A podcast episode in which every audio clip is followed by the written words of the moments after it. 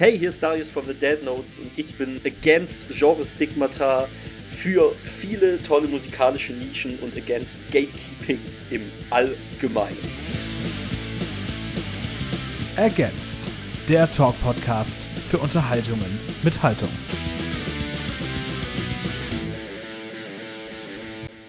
Hallo und herzlich willkommen zu Against. Mein Name ist Tom und äh, ich freue mich sehr, euch jetzt endlich wieder hier begrüßen zu dürfen. Ein Monat lang war Funkstille, weil der Uni-Stress dann doch ein bisschen viel geworden ist, aber pünktlich zum Beginn der Festivalsaison, würde ich mal sagen, sind wir wieder da und ich habe mir einen wundervollen Gast eingeladen, nämlich Darius von der Band The Dead Notes, die heute, wenn ihr jetzt am Release-Tag dieser Folge einschaltet, ihre neue EP Forever Outsider veröffentlichen. Ich freue mich total, dass du da bist, Darius. Hallo. Ich freue mich sehr, hier zu sein. Vielen Dank für die Einladung. Äh, wunderschön. Ja, freut mich, dass du der gefolgt bist. Ähm, jetzt so spontan, kurzfristig vor dem Release. Ist man da eigentlich noch sehr im Stress jetzt so als Band mit eigenem Label kurz vor Release oder beschränkt sich auf Interviews und so die letzten Orga-Sachen oder was, was macht ihr da jetzt so gerade noch?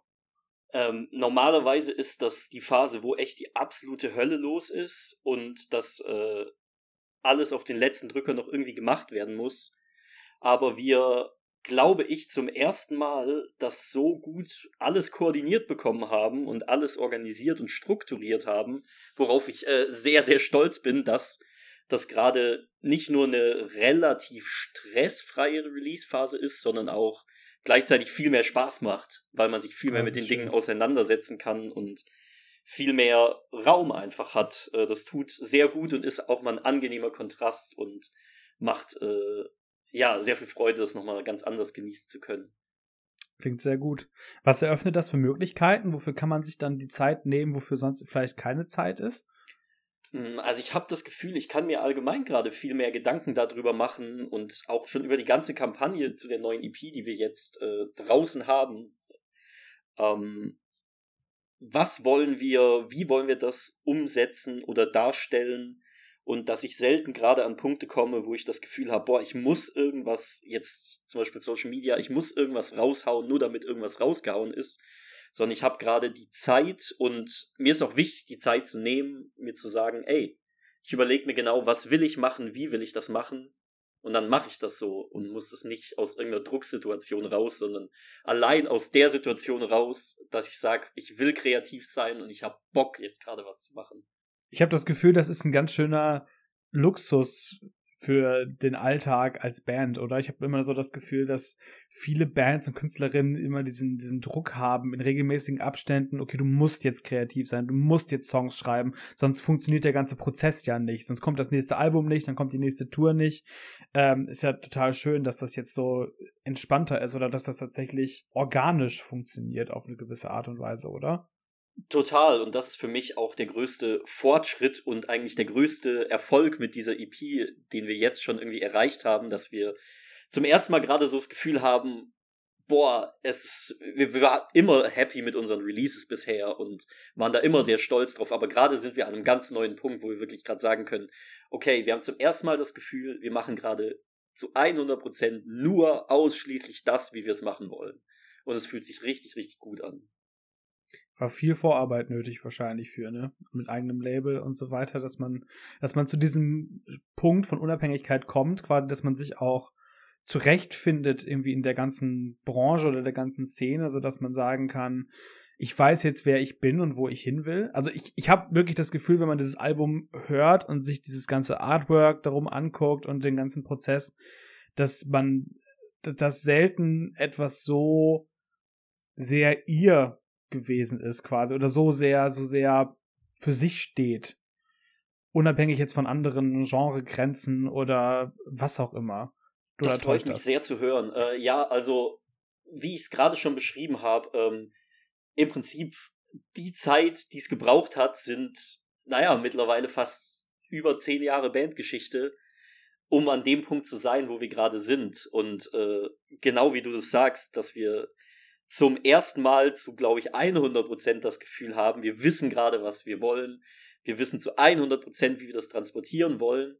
und uns damit total, total wohlfühlen und auch an den Punkt gekommen sind zu lernen, an welchen Punkten ist uns wichtig, Feedback von außen anzunehmen, darauf zu achten, was wollen Leute auch irgendwie oder was wollen Fans hören.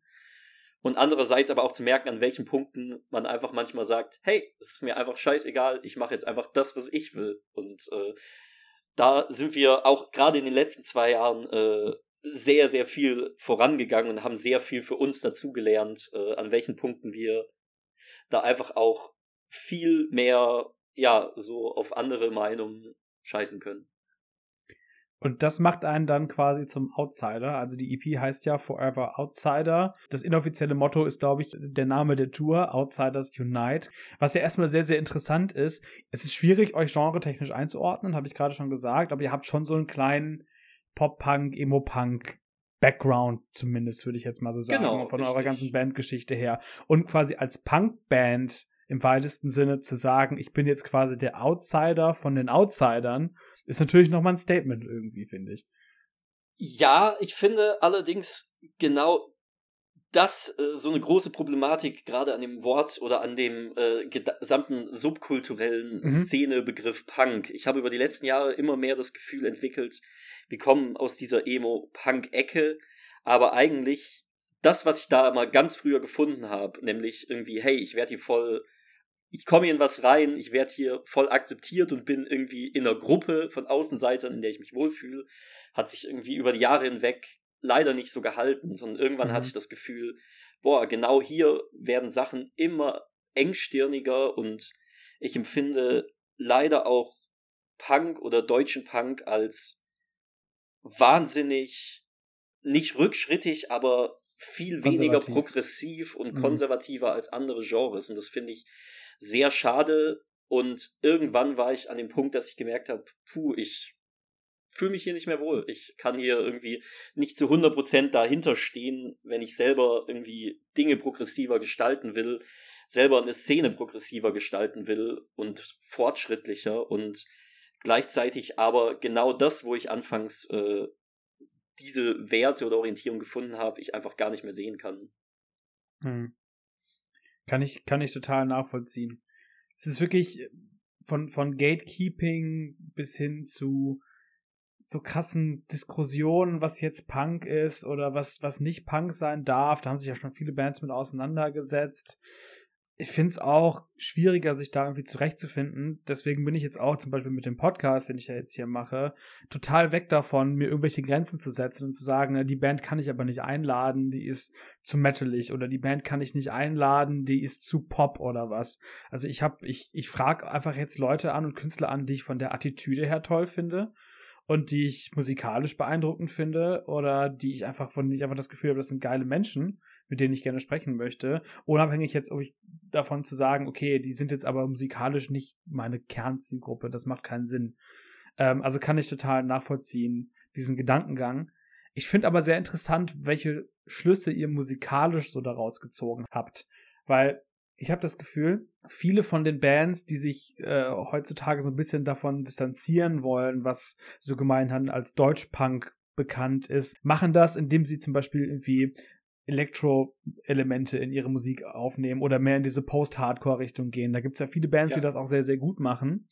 Und ihr habt aber stattdessen gesagt, okay, wir machen, gehen jetzt quasi zurück und machen alles noch mehr handgemacht. Wir gehen noch mehr in den Instrumental-Sound rein, noch mehr Instrumente, Core-Elemente, Percussionist auf der Bühne in den Live-Sessions, die ihr gemacht habt, Saxophon-Solo. Ähm, was hat euch inspiriert dazu, in diese Richtung mehr zu gehen?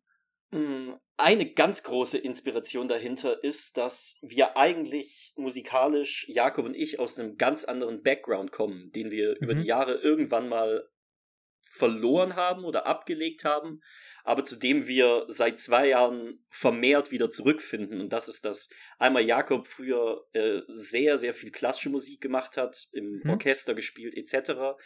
Äh, und ich komme was die Gitarre angeht, eigentlich so aus dem Jazzbereich, habe sehr viel in Big Bands gespielt, war auch mit Big Bands sehr viel unterwegs ähm, und äh, das auch sehr jung schon und das war so die Inspiration, da wieder zurückzukommen und deshalb parallel dazu äh, sind wir aber trotzdem noch die größten Rock-Fans und mhm. waren irgendwann an dem Punkt, ey, es kann einfach, es gibt keine Limits nach oben. Also wir sind gewohnt irgendwie mit Orchestern irgendwie teilweise unterwegs zu sein oder Big Bands. Also lass uns einfach mal, wir haben jetzt dadurch, dass wir nur noch zu zweit sind in der Band, das Privileg sozusagen nach oben hin alles äh, ist nichts mehr gedeckelt. Und jetzt können wir mhm. einfach draufpacken und draufpacken und draufpacken, wenn wir das Gefühl haben, es gibt einen Mehrwert oder es hat einen Sinn und es macht uns wahnsinnig viel Spaß und inspiriert uns sehr stark.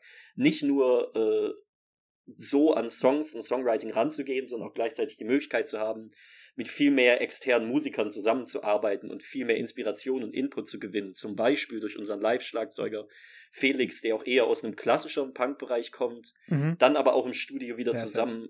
Genau, richtig. Snare Set Hell Johnson heißen äh, die Bands, in denen er hauptsächlich unterwegs ist, sonst noch.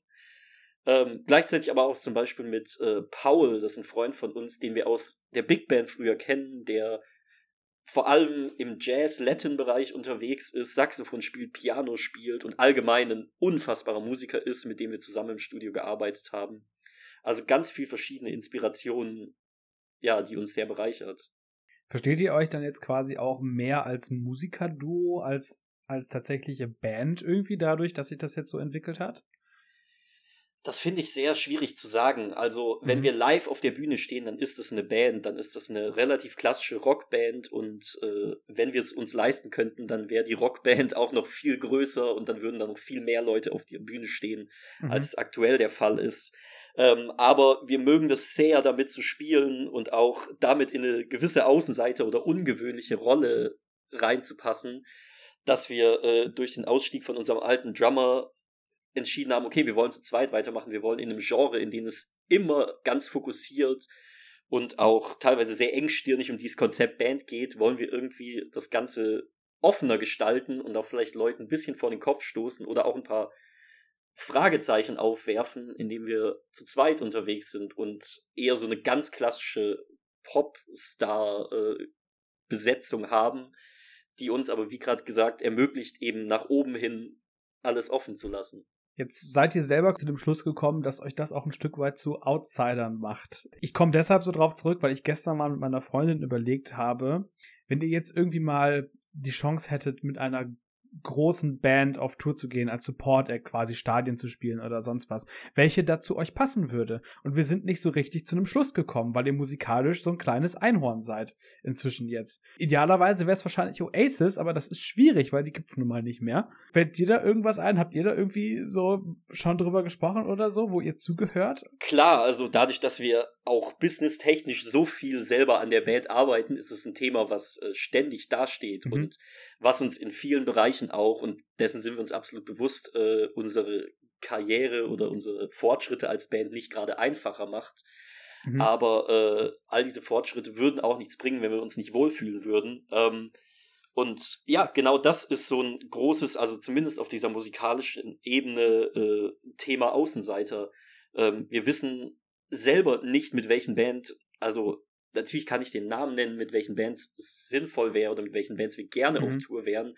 Aber es gibt wenige Bands, wo ich sage, das ist genau das irgendwie, wo das 100 Pro hinpasst. Und das wollen wir auch gar nicht, sondern wir wollen in verschiedenen Bereichen stattfinden und verschiedene Menschen ansprechen. Und ich glaube, die Leute, die darauf anspringen oder darauf Bock haben, müssen in gewisser Seite, Weise wahrscheinlich auch schon wieder Außenseite oder Outsiders sein, um irgendwie in diese Nische zu finden. Mhm. Deswegen ja auch Outsiders Unite dann quasi als, als Tourname. Also alle, die sich selbst in der sehr diversifizierten Musiklandschaft nicht aufgehoben fühlen, finden dann bei euch ein, ein Fleckchen, um sich zu Hause zu fühlen quasi. Oder für jeden ist was dabei, ein Stück weit auch, ne? Voll. Das, also das hoffe ich auf jeden Fall. Und äh, das versuchen wir ja, mit dieser EP, also auch gar nicht nur musikalisch, sondern auch inhaltlich klar zu machen, ähm, wir haben auch irgendwie persönlich genug Erfahrungen äh, als Außenseiter oder äh, Schwierigkeiten in einem genormten Umfeld uns zurechtzufinden. Und dass wir eben einen Raum schaffen wollen, genau für diese Leute, aber diesen Raum auch gemeinsam gestalten wollen und sowohl diesen Raum als äh, ja inklusiv betrachten. Also hey, wenn ihr euch äh, hier wohlfühlt, seid ihr willkommen, aber gleichzeitig auch nicht mehr den allen recht machen müssen, sondern auch mhm. sagen können, hey, das ist unser Raum und wenn ihr hierher kommen wollt, ist das geil, dann freuen wir uns. Aber wenn ihr damit nichts anfangen könnt, dann fangt ihr nichts damit an und dann müssen wir uns nicht verbiegen dafür. Was mich ein bisschen zu einem Thema bringt, was ihr auch schon auf eurer Platte Courage angesprochen habt, im Song Functionality, gibt schon die sehr urwurmlastige Line I'm an Overthinker. Die brennt sich wirklich so ins Gehirn ein, diese Line I'm an Overthinker. Und das habt ihr ja quasi in, äh, in Dog Days aufgegriffen. Das ist der Song, den ihr jetzt hören könnt, wenn ihr heute diese Folge hört. Am Release-Tag ist dieser Song heute rausgekommen mit der EP gemeinsam. Da geht's auch ganz viel um, um Overthinking. Und ich kann mir total vorstellen, dass das, du sagst gerade, man, man will sich nicht mehr zu viele Gedanken machen. Man will nicht mehr an alles denken müssen, um es jedem recht zu machen. Aber ich, ich stelle mir vor, gerade wenn man so Songs schreibt, ähm, oder generell kreativ ist, egal ob musikalisch oder jetzt äh, im literarischen Kontext, muss man sich viel, viel stärker mit seinem eigenen Innenleben auseinandersetzen, als manch anderer Mensch das vielleicht tun muss. Wie schafft man das denn daran, nicht so kaputt zu gehen, sich nicht selber zu overthinken? Ähm, tatsächlich ist das etwas, was eine große Herausforderung darstellt und äh, sehr viel einmal Selbstreflexion erfordert, sehr viel äh, ein aufmerksames Umfeld erfordert, die einem immer wieder auch in eine richtige Richtung leiten oder einem Input geben und gleichzeitig auch einfach gegenseitiges bestärken oder auch mal sagen, wenn irgendwas komplett daneben liegt. Und das ist äh, auch etwas, was man in einem Band-Kontext oder in einer Band, die schon lange Musik macht und es noch lange machen will, sich sehr, sehr hart erarbeiten muss. Also ich habe sehr viele Bands erlebt oder erlebt ständig Bands, die daran kaputt gehen, indem sie nicht miteinander sprechen, nicht kommunizieren oder schlichtweg sich nicht selber in ihren Verhaltensweisen oder auch im gesamten Konstrukt einer Band hinterfragen.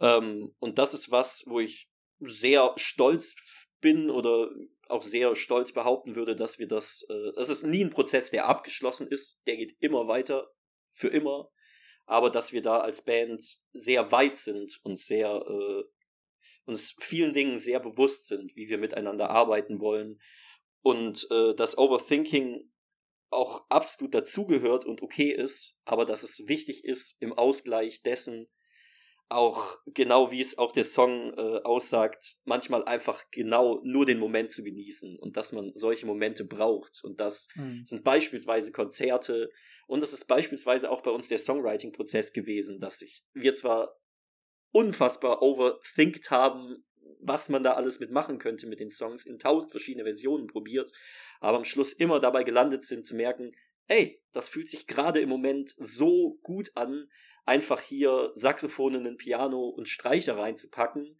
Auch egal, ob das jetzt äh, Sinn macht, ob das irgendwie strategisch einen Song irgendwie cleverer macht, aber es fühlt sich einfach gut an im Moment. Und egal, ob das in das passt, was äh, ja ein Genre uns vorgibt oder eben nicht vorgibt, sondern einfach äh, den Moment zu genießen. Solche Momente zu haben, sind, finde ich, sehr, sehr schön. Mhm. Gerade in Zeiten, wo Algorithmen darüber entscheiden, wie Songs auszusehen haben oder beziehungsweise welche Songs im Internet besonders gut funktionieren, ist das vielleicht ja auch wirklich äh, selten geworden, dass man solche puren Momente überhaupt noch hat, oder? Ich meine, das, äh, ich habe das glaube ich schon mal Johannes von Kind kaputt gefragt, der auch irgendwie der das sehr faszinierend fand, sich davon aber auch irgendwie nicht hat beeinflussen lassen wollen. Ähm, ist das bei euch irgendwie Thema? Sprecht ihr über sowas? Äh, was, was ein Song, keine Ahnung, TikTokable macht oder sowas und wie egal euch das ist? oder ist das überhaupt kein Thema? Jein. Also, ähm, ich finde, in der Hinsicht ist es, oder merke auch in der Hinsicht ist es schon mal ein Thema, dass äh, ja dieses ganze, ein Song ist TikTokable, heißt ja letztendlich auch oft nur, hey, letztendlich hat ein Song eine verdammt gut geschriebene Zeile oder einen verdammt gut geschriebenen Part, der extrem im Ohr bleibt in vielen Fällen. Und das finde ich mal per se gar nichts Schlechtes. Deshalb ähm, ist das grundsätzlich ein Punkt, ja, wie wir Songs schreiben, dass wir natürlich äh, Songs so, oder wir als Band oft Songs so catchy wie möglich schreiben wollen und auch alle aus einem Pop-Background kommen oder große Bezüge zu Popmusik haben, äh, was äh, beinhaltet, dass wir versuchen, catchy Refrains zu schreiben oder auch immer wieder Zeilen zu haben, die sich einbrennen.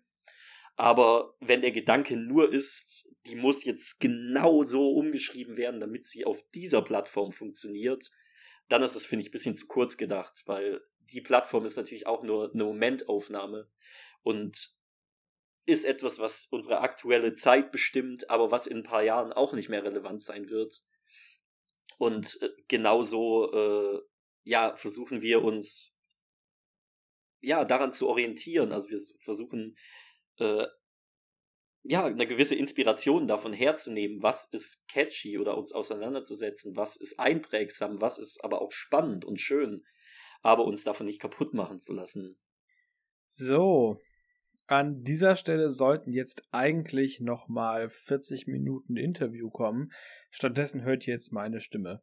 Das liegt daran, dass leider bei der Aufnahme zu diesem Podcast mein Mikrofon nach circa 20 Minuten Interview den Geist aufgegeben hat, sodass mir nur noch einseitig die Spuren von Darius von den Dead Notes vorliegen. Daher endet dieser Podcast jetzt leider an dieser Stelle. Ich werde aber versuchen, innerhalb der nächsten Wochen die fehlenden Teile, die jetzt nicht als Tonspur zur Verfügung stehen, zu rekonstruieren und neu einzusprechen. Das kann allerdings etwas dauern. Ich hoffe, ihr hattet trotzdem ganz viel Spaß mit dem Interview bis zu dieser Stelle und ich hoffe, dass ich euch den Rest dann in einiger Zeit zur Verfügung stellen kann. Bis dahin bedanke ich mich aber für eure Aufmerksamkeit. Hoffe, ihr hattet ganz viel Spaß und äh, lade euch ein, auch in zwei Wochen wieder dabei zu sein. Da könnt ihr euch darauf freuen, dass die neue Band Don't Sleep von Punkrock-Legende Dave Smalley bei mir inklusive Dave Smalley sein wird. Und darauf freue ich mich schon sehr und ich hoffe, wir hören uns dann wieder. Bis dahin, vielen Dank fürs Zuhören und bis bald. Ergänzt der Talk-Podcast für Unterhaltungen mit Haltung.